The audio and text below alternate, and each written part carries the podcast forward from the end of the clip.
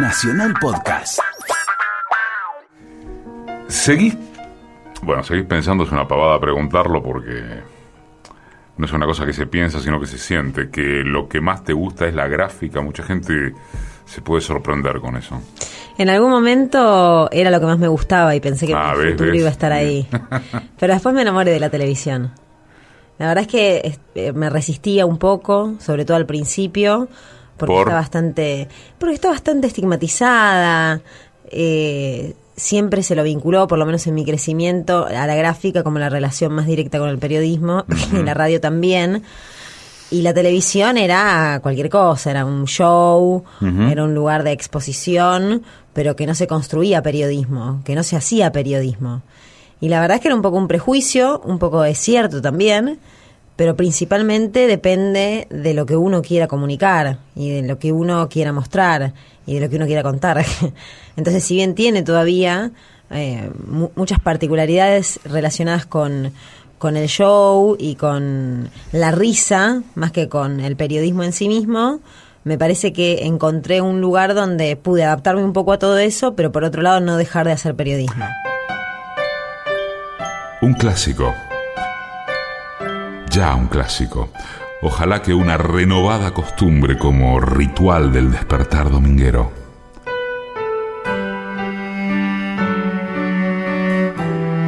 Domingos, 11 a 12, un programa de entrevistas. Decime quién sos vos. Hoy cuenta quién es una de las mejores revelaciones, apariciones del periodismo argentino de los últimos años, Luciana Rubinska. Tuviste que hacer mucha concesión por lo de la tele, digo. Ninguna. ¿No? Ninguna. Yo escucho muchos casos, de hecho, de chicas que me han llamado diciéndome, no, lo que pasa es que a mí en tal lugar me querían poner esta ropa, me querían mostrar de cual u, u otra manera. A mí nunca nadie me vino a imponer nada. No sé si tiene que ver con mi personalidad, pues sabían que eso lo hubiese descartado.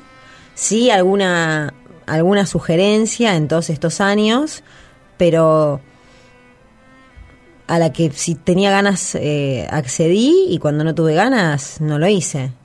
Porque en el caso de la tele hay, bueno, en el caso de todos los medios, pero en el caso de la tele es muy fuerte el tema de lo que te impone la estructura. La radio es un medio, si se quiere, más libre. La gráfica tiene sus, sus condicionamientos, por supuesto. Pero la tele es un monstruo grande y pisa fuerte. ¿no? Sé si en tu caso quizás lo que haya pasado no es entonces que no dejaste que. Quizás el hecho de estar con Víctor Hugo o el tipo de programa, pero no es lo más habitual. Te voy a contar anécdotas. Dale. Que sí. eso lo Y es lo que la la gente más entiende, además. Estando en Fox, un lugar donde estoy sumamente cómoda y que también tenía un prejuicio, cuando empecé Agenda, que esto fue el año pasado, hubo alguien que me sugirió, sutilmente y sé que desde la buena intención, que me parara más seguido en una mesa, la estructura de la escenografía del año pasado, en una mesa en U y donde se veía solamente un cuarto de- del cuerpo, prácticamente la cara, los hombros y, y no mucho más. Y yo al aire se lo dije. Eh, yo hago periodismo. Es, o sea, eh, no voy a ponerme ahí, a pararme ahí adelante, cuan eh, muñeco de torta, porque no lo siento. Realmente no lo siento. Y esta persona me decía, sos dura, ¿eh? Sos dura. Yo le digo, no, bueno, si me van para desfilar y arreglamos otra guita para desfilar, está bueno, desfilo también. Pero no es lo mío y siempre me resistí. Después se fue generando naturalmente, ahora con otra escenografía, y lo hago porque uno va sintiendo eso, pero no por una imposición. De hecho, el año pasado casi no lo hice. Y me lo habían sugerido alguien que tiene eh, cierto poder. Yo le dije que no, que no, no, no, pararme ahí, que venga Luciana a mostrar, me, me- daba pudor, que no, me sentía cómoda. Ese es un ejemplo. Otro ejemplo, sí, en algún momento estando en TIC, un productor al que además quiero mucho y que siempre me, me, me valoró, en un momento tenía como 10 kilos más que ahora y me dijo, Luciana, yo te lo digo de corazón, das gorda. Das gorda. Y la verdad es que tenía razón. A mí no me importaba de todas formas, porque justamente hay que romper con que a la mujer se le tiene, se le exige estar perfecta, me, o sea, en general, ¿no? no conmigo en particular. Pero fue un comentario que si bien está encuadrado en qué es la televisión, tampoco fue bajar de peso, no salís más al aire. Y además era alguien con el que tenía muchísima confianza, donde siempre tuvo un rol bien periodístico. Entonces, en esos casos te puedo mostrar dos situaciones en las que, bueno, estuvo un poco esa, esa preponderancia de que lo que es televisivo tiene que ser esbelto y está relacionado con el mostrar. Fue en 2005 cuando Luciana Rubinska egresó de la Universidad Nacional de Buenos Aires como licenciada en Relaciones del Trabajo.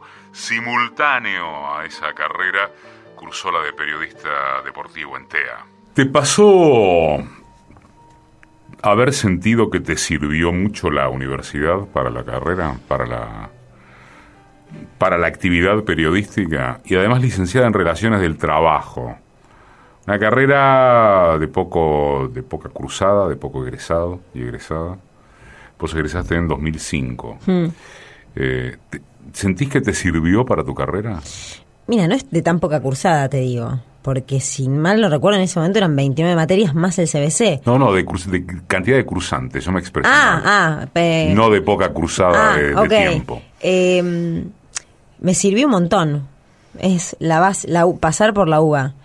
Además de la carrera en sí que elegí, que la erré, porque sinceramente hoy si el tiempo pudiese volver atrás, estudiaría comunicación, pero más allá de, esa cuestión, para mí fue fundamental. ¿Por qué estudiarías comunicación? Porque, porque creo que me hubiese dado otras herramientas eh, teóricas principalmente, más relacionadas a lo que después me terminé dedicando. Pero en sí, la, la universidad me marcó a fuego, a fuego y siempre la recomiendo. Aprendes, además de leer mucho, eh, eh, aprendes a pensar. Y eso es muy importante, casi que lo más importante. Pero también me, me sirvió haber estudiado periodismo deportivo. Fue un complemento más relacionado a la parte práctica y a lo que se vive diariamente. Pero la uva a mí me atravesó totalmente, totalmente. Y además es una universidad muy particular. La verdad que estoy muy alejada. Ahora ya pasaron muchos años. Por lo menos en ese momento. Todo, todo requería un esfuerzo más. Y si bien no hay que construir la vida en que uno solamente sirve esforzarse, porque eso es muy, muy propio de la iglesia, sí me ayudó a sortear obstáculos, eh, a tener que ordenarme para que el tiempo me rindiera, a tener que tener la cabeza despejada porque si no, digamos, todas las materias siempre la importancia era la reflexión sobre lo que se leía, entonces si no podías tener lucidez no probaba. Eh, el ámbito, el ámbito académico, eso no, no, no está en otro lado. Estamos con vos por Facebook en Decime quién sos vos, programa de radio. ¿Sentís que te dio superioridad sobre la media, ya sé que el término es absolutamente antipático y hasta políticamente incorrecto, pero sentís que, a ver, en vez de superioridad, ¿sentís que te dio herramientas de las que no se dispone en general cuando se, estudia periodismo a secas en un terciario? Totalmente. Sí es cierto que suena feo superior, pero sí, me pero dio... me salió otra. Pero es que un poco pasa eso, o por lo menos me pasó a mí cuando, sobre todo en mis inicios, cuando yo entré en, el diario León, hice una pasantía, bueno, después fui progresando, yo sentía que, además de que era futbolera, por ahí lo que no tenía, lo suplía con ese conocimiento. Y, y me hacía sentir eh, más, más fuerte, me hacía sentir más completa. Hay un periodo en donde haces la carrera y no estudias deportivo, porque tu vieja no quería, hmm. hasta donde creo saber. Sí, exacto. ¿Y, por qué no quería? ¿Qué, era la, vigencia de, todavía del mi hijo el doctor o alguna cosa de esas? No tanto, porque mi mamá es académica, es universitaria, y para ella estudiar periodismo deportivo era directamente hacer un curso de corte y confección. Ok. Entonces cuando terminé el colegio me dijo, yo no te voy a pagar un curso de corte y confección. Yo decía, no es un curso de corte y confección, mamá. Yo no, no sé, con las manos no tengo habilidad. Pero yo siento que es lo mío, por lo menos quiero probar, fijarme, porque me despierta mucho entusiasmo, porque me gusta y necesito descubrir si es mi vocación. ¿El fútbol o el, o el deporte en general? Me gustaba el deporte en general, pero particularmente el fútbol. ¿De, de dónde? ¿De tus viejos futboleros? De ¿De, de qué? De mi viejo futbolero, mi viejo era un fanático hincha de Atlanta y Mm. crecí un poco con, con, co- con ese respiro del fútbol permanente en mi casa. Y mm, después me empezó a gustar, empecé a ir a la cancha desde muy chica. Y en un momento ya era una fanática, yo no sabía. ya- ya- eh, había una época donde, de la categoría de Atlanta, que además en toda esta La B. historia casi siempre la B metropolitana. No el Nacional B, la B No, metropolitana. la B metropolitana. Que ya conocía todo. O sea, no todo, pero era tanto lo que me gustaba que leía las esto antes de estudiar periodismo, que leía las formaciones del rival, pensaba cómo jugaba y se metió de lleno en mi vida. Entonces, todo eso me empezó a hacer dar a, a notar y hacer dar cuenta que quería estudiar algo vinculado con la pasión. Eso también me movilizaba, con la pasión y dentro de la pasión con la marginalidad. Digamos, me encantaba es- esa fusión que tenía el ascenso. Eh, por eso te marcó tanto el ascenso. Bueno, justo te adelantaste la, a la pregunta que iba a hacer, porque aparte, no todos los ascensos son lo mismo. El Nacional B no es lo mismo que la B Metropolitana. No. Es otra historia. Es una historia mucho más, si se quiere, rústica, mucho más, mucho más dura, mucho más de sacrificio, se me ocurre. ¿no? El Nacional B, por ejemplo, está más nacionalizado, eh, como su nombre lo indica, pero además está más profesionalizado. Eh, ¿Te gustaría volver a hacer eso? Sí, me gustaría. Sí, nunca me fui. En algún punto nunca me fui. Hoy no tengo tanta tanta información como la que tenía en otros momentos, que seguía todo el ascenso y cómo iba la D, y la parte lo cubrí mucho tiempo. La D, la C, la B metropolitana, y es cierto que el Nacional B, pues además tiene otro poder adquisitivo, está más cercano a la primera. Pero hay algo igual de, de esos clubes, históricamente del ascenso y de esa forma de construcción que se mantiene en el Nacional B. O sea, vos por ejemplo en primera, casi que yo veo a mis compañeros principalmente, a los jugadores les tenés que pedir por favor eh, perseguirlos para que te den una nota. En el ascenso se mueren porque les hagas una nota y se mueren por contar cómo viven, eh, lo bueno, lo malo, la otra profesión, la otra carrera. Mentalmente necesitan, aquellos que no pudieron pegar el salto, eh, construir algo paralelo porque saben que dejar el fútbol es muy difícil para cualquiera, pero encima si tienes problemas económicos es doblemente difícil. Y la verdad es que y de- desde como todo ese pulmón, eh, de- lo- los, eh, los vínculos que se generaban con otros periodistas que también cubrían la mayoría por pasión, o sea, haber hecho coberturas de ascenso, por ejemplo, yo cubrí comunicaciones que ascendió a la B Metropolitana en ese momento en la C y me, re- me acuerdo de todo, me acuerdo de todo lo que jugaban, las historias de cada uno, a qué se dedicaban. Eh, eso me nutrió, me nutrió. ¿Cómo te fue con el machismo en ese, en ese periodo de periodista deportiva? Sabes que es un tema que me apasiona y cada día un poco más. O sea, cada día soy un poco más feminista y cada día que me preguntan o que lo pienso, el machismo, el otro día escribí algo que no lo subí, pero que, pero que un poco refleja lo que me pasó a mí. Vos sabes que yo no lo, no lo viví. O sea, directamente no lo viví. Sí hubo comentarios machistas en estos 12, 15 años que trabajo de esto, por supuesto. Yo no sé si tuve una pequeña dosis de suerte, si debo ser una persona que genera, no sé, algo de temor en quien intenta hacer algún comentario, pero yo no lo viví. No lo viví, eh, a ver, concretamente. Dentro del ámbito del fútbol me pasó una sola vez que hubo un entrenador, una sola vez, que un entrenador jugó un poco desde ese lugar machista para darme una nota. Una persona repudiable que ni vale la pena que la mencione. Pero una sola vez. No es que toda la semana me llamaba alguien o todas las semanas me quería chantajear a alguien. Pasó una sola vez.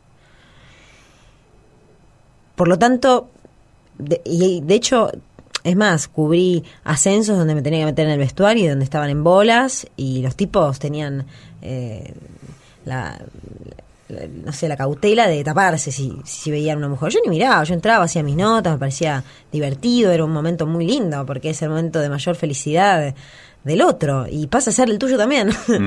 Aunque vos no hayas ascendido, era mi causa, porque en general en equipos que yo los venía cubriendo. Y no lo sufrí tanto, pero sí tengo amigas que te cuentan cosas que no las puedes creer. Por ejemplo. Y Vero Brunati te cuenta eh, dentro de coberturas de corresponsalía. Que puedas contar, eh, sí, sí, sí. No, pero es que ella lo cuenta abiertamente. Me dice, yo, yo te escucho a vos, me dice, y la verdad que lo mío fue tremendo. O sea, a mí por ser mujer siempre tenía la peor parte para las corresponsalías y las coberturas en las que iba a ser. Eh, casi que no me, no me tenían en cuenta. Sí, es cierto que en los lugares de poder eh, son todos tipos. Eso es así, eso es una línea también política.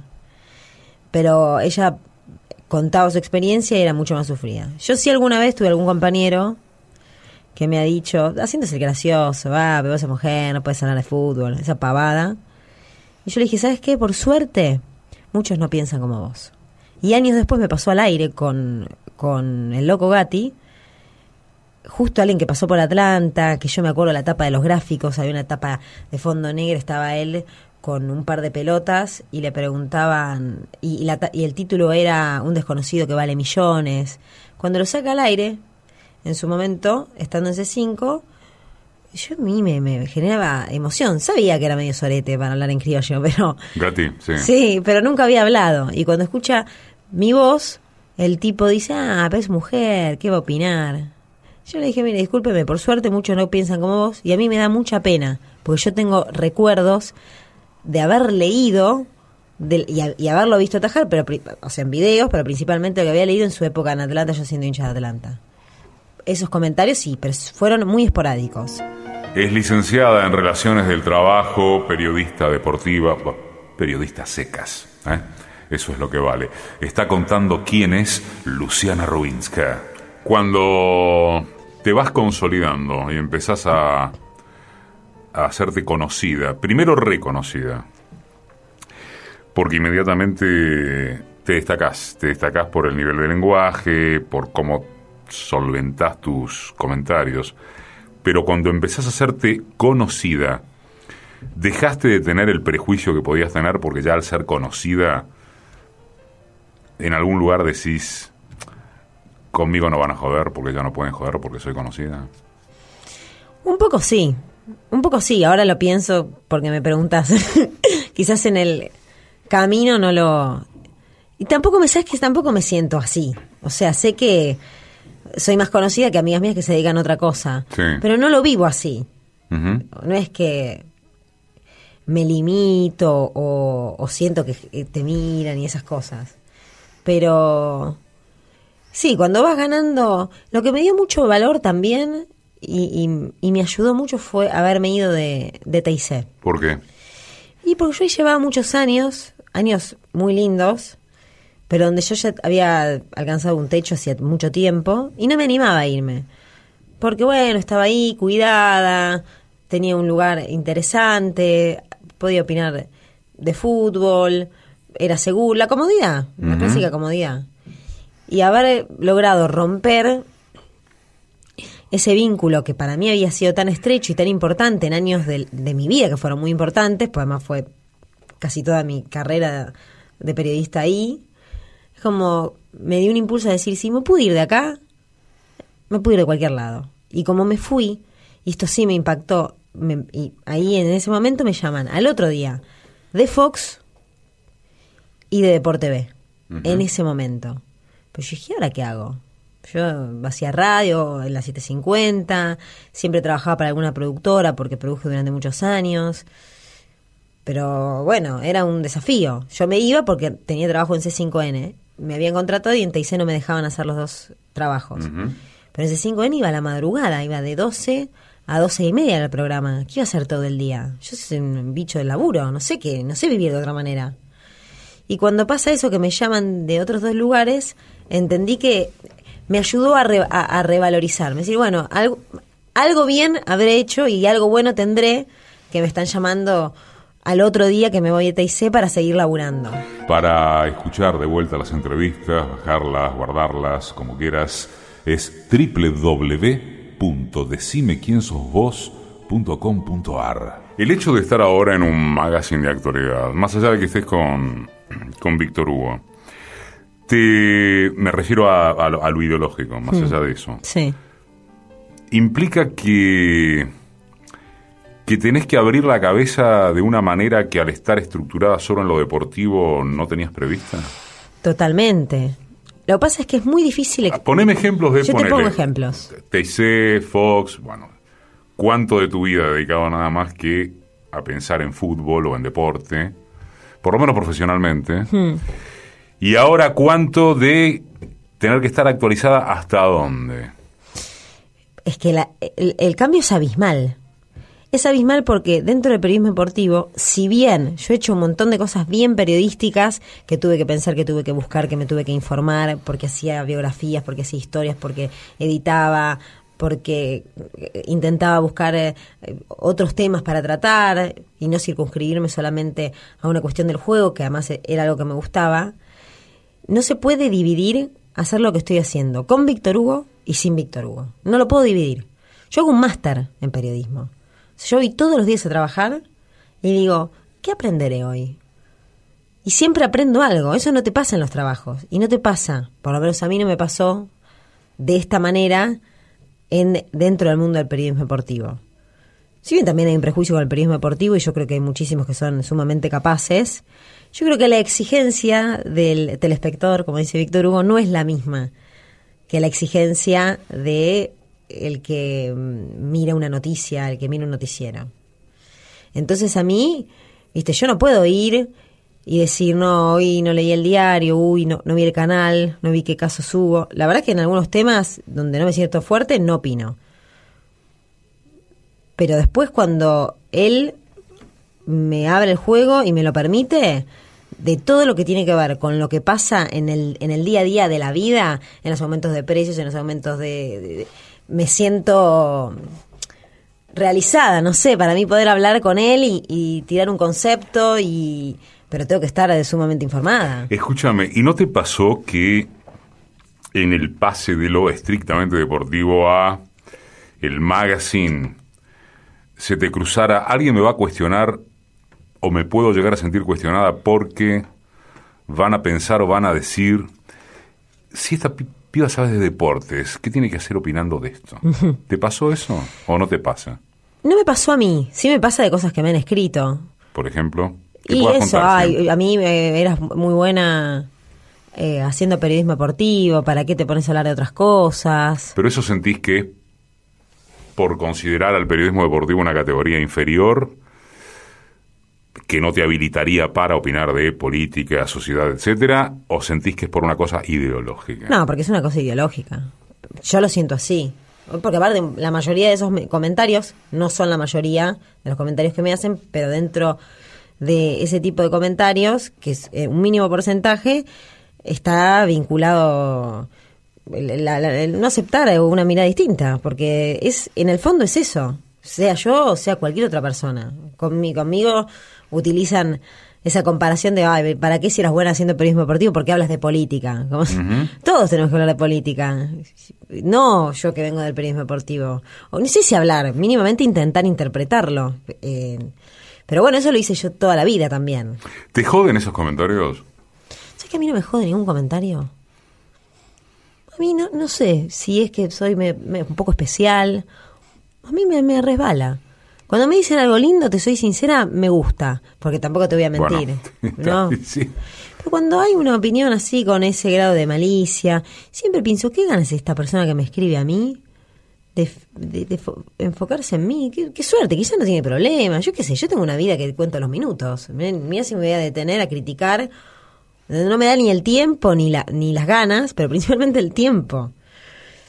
Y la verdad es que no no me afectan, no me afectan. Eh, la verdad es que, pero para nada. Y en general igual son, son comentarios lindos. Me quedo con esos. Siempre hay que quedarse con lo bueno. Ojalá que una renovada costumbre como ritual del despertar dominguero. Radio Pública, domingos. Un clásico. Decime quién sos vos. Hoy cuenta quién es una de las mejores revelaciones, apariciones del periodismo argentino de los últimos años, Luciana Rubinska. Un clima que tiene que ver con un día muy pero muy especial, Luciana. ¿Qué tal, Víctor Hugo? Muy buenas tardes para vos y muy buenas tardes para todos. Ni una menos, las queremos vivas. Hoy es una fecha muy especial para toda la sociedad argentina, para concientizar, para entender el valor que tiene la mujer, el cuidado que debe tener. Hay muchísima, muchísima gente en una marcha que genera muchísima concientización en general en sectores no solamente abocados a quienes han sufrido algún daño psicológico, algún daño físico, algún daño que terminó hasta con la muerte de 200. ¿Qué extrañas de solo lo deportivo? Nada. No, no extraño nada. Sinceramente. Bueno, el ascenso sí. Sí, pero siempre que puedo igual, en algún lugar está. Y todo, realmente yo creo que todo te va ayudando a construir, te ayuda algún día para hacer una comparación, te no sé, para estar en algún lugar todo lo que vos vas adquiriendo, pero a la mañana hablo de deportes, ahí cuando tengo información o tengo alguna, entre comillas, primicia, porque ahora es bastante extraño hablar de primicias, en, el, en Fox lo puedo tirar porque es de deportes, entonces toda esa parte la canalizo ahí que también es algo muy descontracturado, pero que cuando tengo información y, cuando hay temas importantes se tratan, y desde un lugar también interesante, y desde un lugar que yo intento empujar, como otros compañeros míos también, que no pase desapercibido un 24 de marzo, no lo dejemos ajeno al deporte. Y por suerte se, lo pudimos lograr, que está bien, era impensado, que yo, para mí hace 10 años pensar en Fox como un lugar donde... Mm. Y hoy nosotros, yo lo hice todos los años, todos los años, y, y al contrario, siempre fue bien recibido. ¿Tuviste maestros em, que los hayas tenido físicamente o en el sentido modélico? De, no necesariamente quiero ser como, sino esta pluma, esta presencia, esta voz, esto lo que fuera. Sí, claro. Víctor Hugo era... Yo nunca en la vida me imaginé trabajar con Víctor Hugo. Yo crecí con él. ¿Lo tenías tipo de ídolo, de ídolo total. antes de conocerlo? Pero total. Yo me acuerdo de Desayuno, o sea, me acuerdo, bueno, de sus programas de radio y, de escucharlo y de escucharlo y, y, en algún momento hasta de defenderlo. Esto me hizo acordar una muy amiga mía, una vez en una discusión, cuando de él decían que había colaborado con la dictadura de Uruguay y demás farsas. Yo me puse, mi amiga se acordó, lo tenía bastante más naturalizado. En su momento mi amiga me dice, no, porque yo lo leí, me dice. Yo lo leí. y digo, ¿por dónde lo leíste? ¿Por dónde? dice, no, lo leí en internet. Le digo, por favor, no me vengas con ese argumento, porque me pongo, y me puse tan loca, y me enfureció tanto de una persona además muy preparada, que había pasado por la universidad, que me, me largué a llorar. Y cuando pasa el tiempo y empiezo a trabajar con Víctor Hugo, mi amiga me dice, yo alguna vez le voy a contar lo que pasó aquella vez, que entendí, me dice que vos tenías razón, pero que vos lo tomaste como una causa personal. Bueno, había que explicarle otras cosas para que eh, explicarlo al mismo tiempo que no tenía que ver solo con una cuestión personal, pero me dice, yo, yo no, creo que no te vi llorar, me dice. Te vi llorar una vez cuando yo te dije de Víctor Hugo. bueno, ella estaba atacando otra cosa y yo estaba defendiendo otra cosa más allá de Víctor Hugo. Pero él, él fue un, fue un modelo total. Y hoy trabajando en algunas cosas puedo no estar tan de acuerdo, sinceramente, pero desde el lugar, desde cómo construye, desde cómo relata, desde cómo relata todo. No, no, la verdad es que no quiero ser, parezco un chupamedias y olfa porque trabajo con él y tampoco quiero caer en eso, pero él era una persona que yo eh, realmente admiraba y hoy sigo admirando. Pero he tenido, a mí fue alguien que me marcó mucho, por ejemplo, fue Ariel Sher en la 750, muchísimo. él me hizo pensar, me ayudó a pensar y... Él fue quien te recomendó. Eso también la historia. fue un mimo para mí tremendo. Él me hacía hacer un ejercicio que era cotidiano, que después lo pasa a ser algo natural, que era pensar una noticia del fin de semana, pensar algo del fin de semana que pudiera ser contado, tipo cuento, pero que no estuviera en la primera plana. Y ese ejercicio a mí me sirvió para siempre. Por más de que hoy quizás no lo pueda hacer eh, tanto en los lugares donde estoy, siempre me parece que es más noticia eso que, eh, que, la clásica o que, el titular, digamos, más importante. Entonces buscaba cómo Mauro Matos en su momento había llegado a primera, en ese momento era revelación. Fui buscando y llamaba al representante para que me contara cuántos clubes tocó la puerta. Y eso me, mm, me hizo que después se me convirtiera en un hábito de entender lo que estaba mirando y qué contar a partir de lo que estaba mirando. Y fue una persona que me marcó tremendamente. Y a quien extraño no, no, no laburar con él porque además muy metódico, muy responsable, muy cálido. No, un lujo. Yo tuve, Alejandro Fabri también.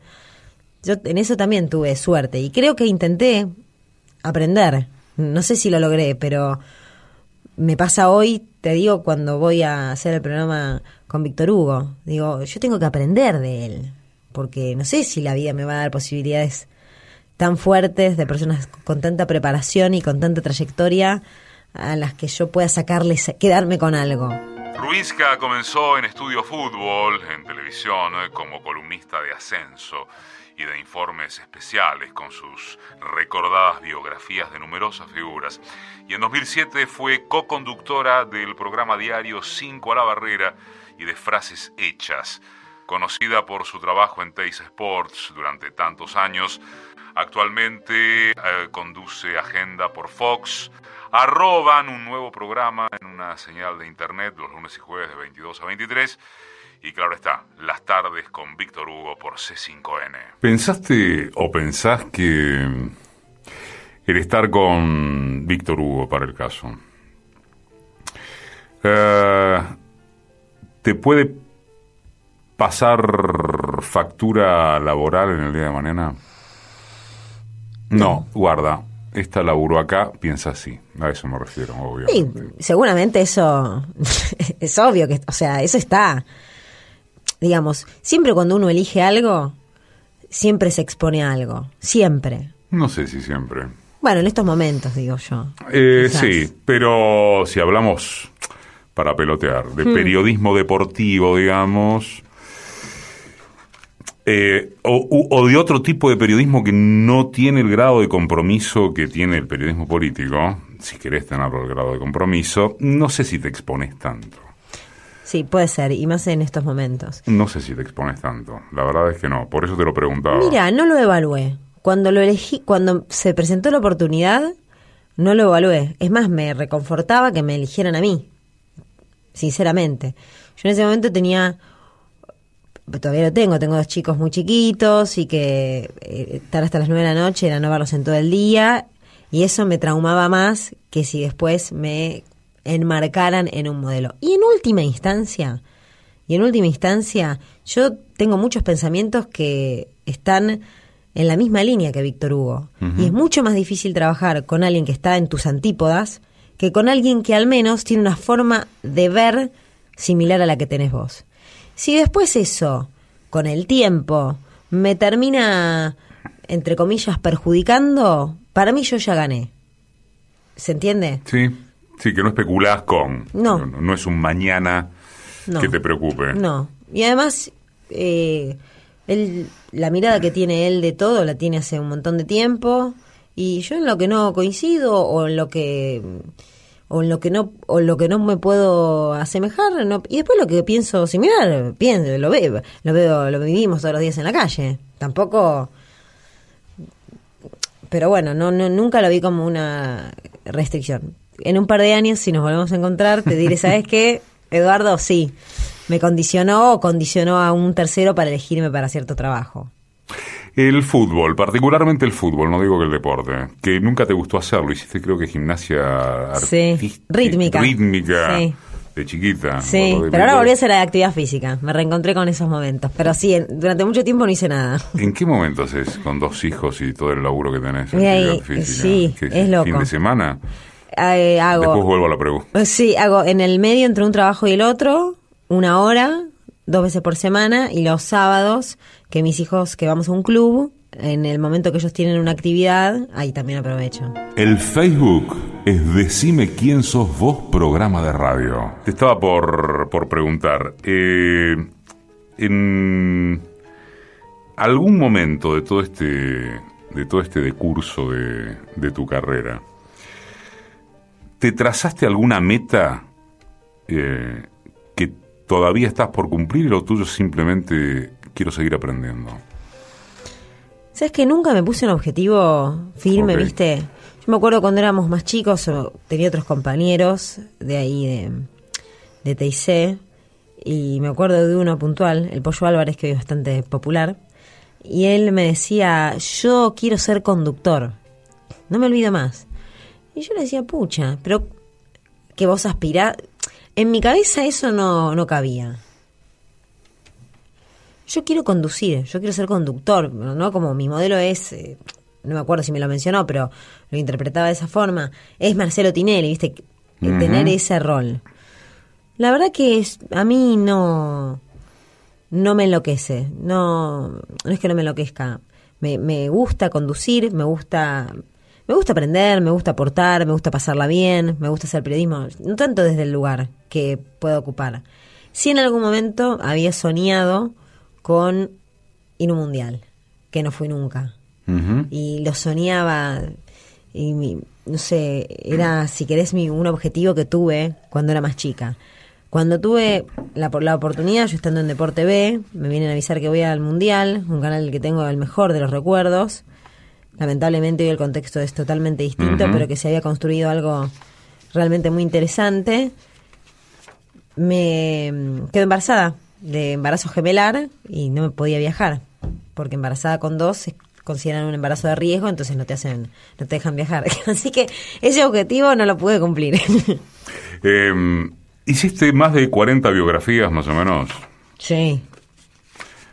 Eh, Riquelme, Palermo, no sé, por acá tenía la lista. Sí, un montón. Y de jugadores, de Ba- el Bambino Veira, Enzo Francescoli, el Vichy Borghi, Kempes, eh, ¿Beira te generó alguna contradicción? sí. Antes de hacer la entrevista, sí. Vos sabés que después de hacerla, la entrevista no, la biografía, perdón, me quedó, es otra de, otro de los momentos que me quedó marcado.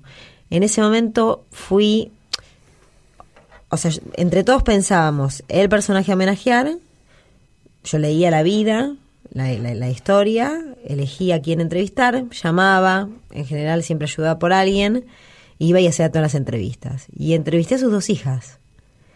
Y, y hubo un momento en el medio de la entrevista, una de ellas, muy encantadoras las dos, además de muy bonitas, que se ve que le trajo algún recuerdo a una de las hijas, ahora no me acuerdo puntual a qué, pregunta se refería, porque no era personal de, de su momento más oscuro.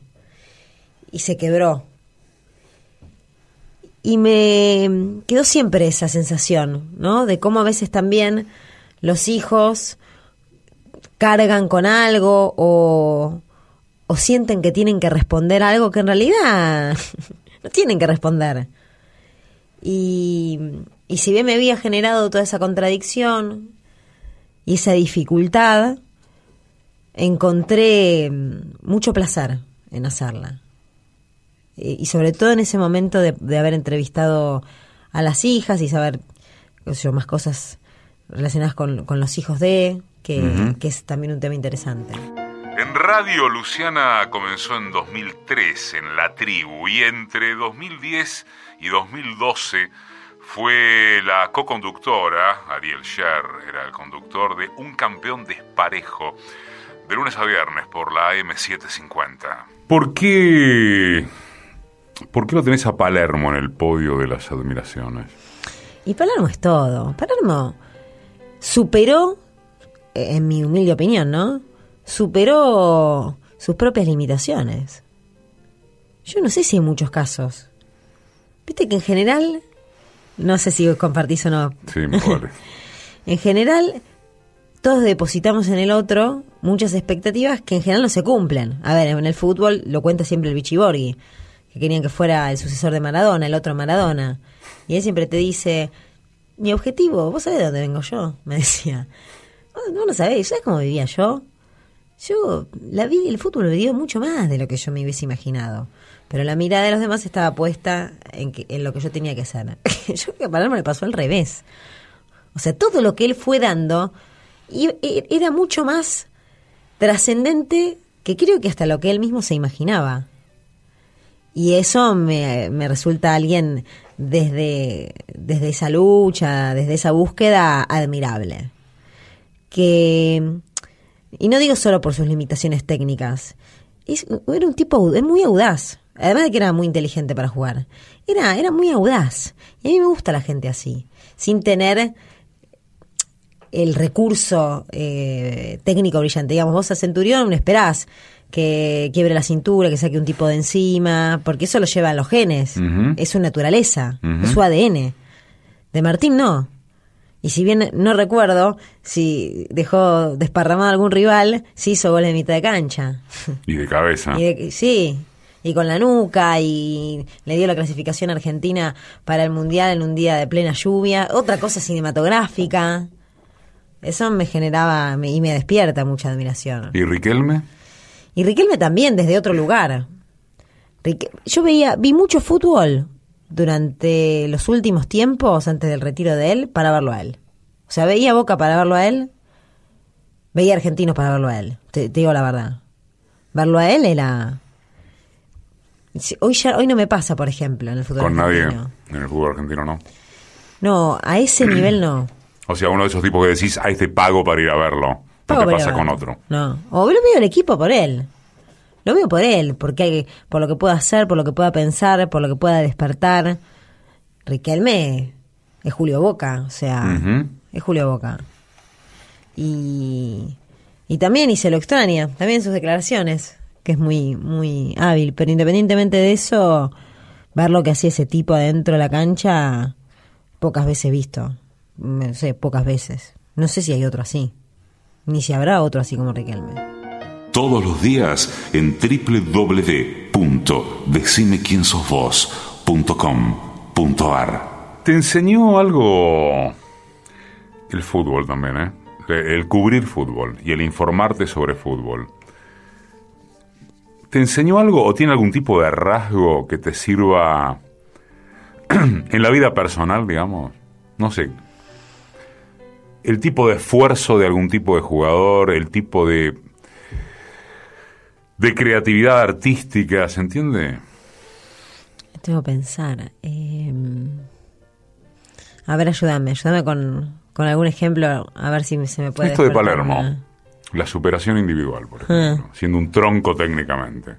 Si vos decís si eso, verlo en otro y cubrirlo durante tanto tiempo me ayudó a mí. Sí, o no, sos una máquina de no de absorber, sino de registrar, que también puede ser. O sea, la, respuesta no tiene por qué ser mm. este, afirmativa, ni mucho menos. ¿Sabes lo que me pasa a mí? Que por ahí sí me nutrí de todo eso. Soy muy emocional, o, muy sentimental más que emocional. Ah. Entonces, a mí todas esas historias de lucha, de esfuerzo, de, llegar y alcanzar... Más individuales que colectivas. Más individuales que colectivas me eran, eran, un, eran un mimo para mi, mi mundo ahora menos, pero en su momento muy soñador, como, che, es posible, es posible. Y al fútbol, uno de los encantos que tiene es que esos sueños de, de muchos se pueden plasmar en su mejor expresión. Y quizás sí me ayudó a alimentar ese costado mío o, o mismo para, para mi vida, la, la, perseverancia, la tenacidad que encontraba. Probablemente la respuesta no sea muy fácil, eh, no, tampoco para presumir de la pregunta, pero sobre las camadas de nuevos periodistas, hmm. de lo que vos veas por lo menos. No digo que hayas estudiado el tema, porque creo haber leído que no. Por eso te lo aclaro. Eh, y a propósito de algo que dijiste hace un rato, que es, yo no puedo estar en un canal sin leer, conducir un magazine o co-conducir, sin leer el diario, sin mm. estar al tanto de... ¿Vos sentís que eso es la norma o es la excepción? Es difícil la respuesta. es difícil. Por una vez en la vida no tengo que contestar eso siendo además el lector. Claro. Pero... Es, es difícil. Estoy como el te la debo. No, no. Eh, Ah, podés contestar. Mira. pero- pero- yo veo que hay mu- hay pocos, realmente hay pocos que, que están muy, entre comillas, preparados en cuanto a información, en cuanto a búsquedas, en cuanto a levantar el teléfono, en, cuan- en cuanto a saber lo que está pasando. Hay pocos. Eh, hay, hay pocos. O hay menos, Sí, eh, pero también hay muchos buenos. O sea, también hay muchos colegas que a mí me merecen muchísimo respeto y con quienes eh, comparto plantilla, si querés, o que he compartido. O sea, hay de todo, hay de todo. Lo que pasa que en general, seguramente en un análisis eh, a uno le queda, por ejemplo, a mí se me viene a la cabeza en este momento todos los que me parece que no, no tienen preparación y lo único que buscan es el escándalo y ser... Eso es lo primero que se te viene. Claro, pero si después me pongo a pensar realmente, he tenido compañeros que su trabajo lo hacen... A, ver, eh, mis compañeros, Pinzón, eh, Federico Sánchez, Alina, eh, Daniel Retamoso, pienso en ex compañeros míos de TIC como Ariel Senociaín, como... como Edul, con su forma de ver la, vida también, que diste un poco de, cómo la veo yo, pero en su forma de hacer periodismo, eh, Juan Cortés, Guido Berkovich, eh, Vero Brunati, Ángela Lerena, eh, somos, somos eh, y me incluyo muchos, los que creo que nos preparamos. Pero a veces gana en la mirada y en el impacto otro tipo de periodismo, otro tipo de los que hacen periodismo deportivo. Y es una pena, porque eso no tiene que tapar a muchos buenos que como norma tienen leer el diario. Eh, con quien era que hablaba la otra vez, que decíamos no hay no hay géneros menores. Con Sergio Baiman hablábamos de esto. No hay géneros menores. Hay obras menores o mayores, pero no géneros. Lo digo en el caso o por el caso del periodismo deportivo, que de por sí eso también lo hablaba mucho con, con Diego Bonadeo, me permito la referencia más allá también de todas las polémicas que uno podía tener con él, el solo hecho de periodista deportivo es cuestionable como definición. Sos periodista, tenés Total. una especialización en, pero digamos que las normas son comunes a todos los géneros o a todos los subgéneros en este en este caso. Pero el caso del periodista con especialización en lo deportivo conduce casi inevitablemente a que digan género menor u obra necesariamente menor. Y qué sé yo, hay tipo como Panseri, el propio Sher que mencionaste, Fernández Ezequiel Moore. Fernández, bueno, claro, Ezequiel Fernández Moore. ¿Y qué vas a decir? ¿Son brillantes periodistas deportivos? Son brillantes periodistas. Totalmente, totalmente. Aparte, la forma de ejercer el periodismo tendrá muchas aristas, pero es una. Después, eh, en eso coincido, te especializás porque te hace fuerte y porque tiene sus particularidades el periodismo deportivo. Yo creo que por algo del periodismo deportivo hay muchos que saltaron al periodismo general y les ha ido muy bien.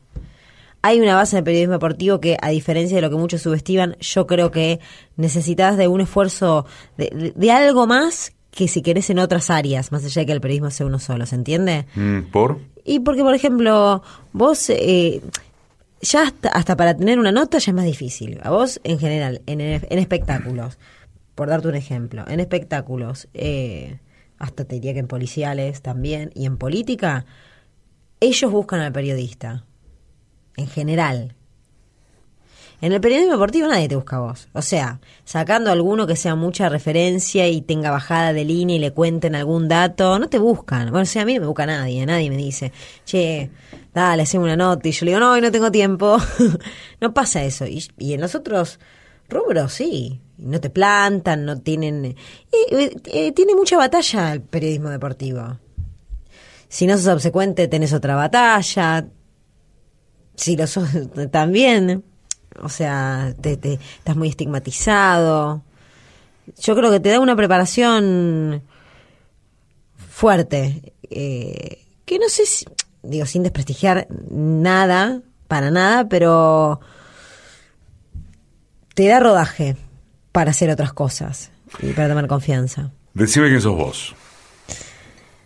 Yo soy, mm, creo una buena mina, una apasionada de lo que hago, una apasionada total y que construyo y creo en lo que pienso y en lo que siento.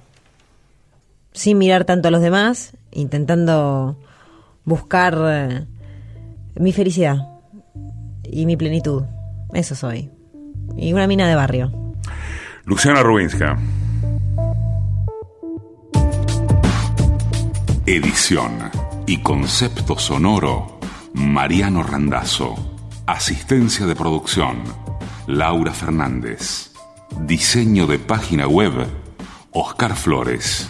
Producción general, Roxana Russo. Conducción, Eduardo Aliberti. Todos los domingos, AM870. Radio Nacional. Todos los días en www.decimequiensosvos.com.ar.